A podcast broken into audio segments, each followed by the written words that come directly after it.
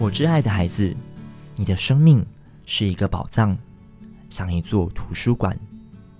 我眼中的你皆是好的，你是个忠心的人，我可以使用你去影响周遭的人，让我用我神圣的话语浇灌你。那么，不管我把你放在什么地方，你都将开花结果，因为我定义使你在被栽植之处成长。我拣选你成为拓荒者，能为后人开辟未来。我要使你明白真理，又富良善爱心，能成为许多内心空虚、缺乏方向者的生命教练。你将把他们引到生命的源头，我的面前。爱你的天赋。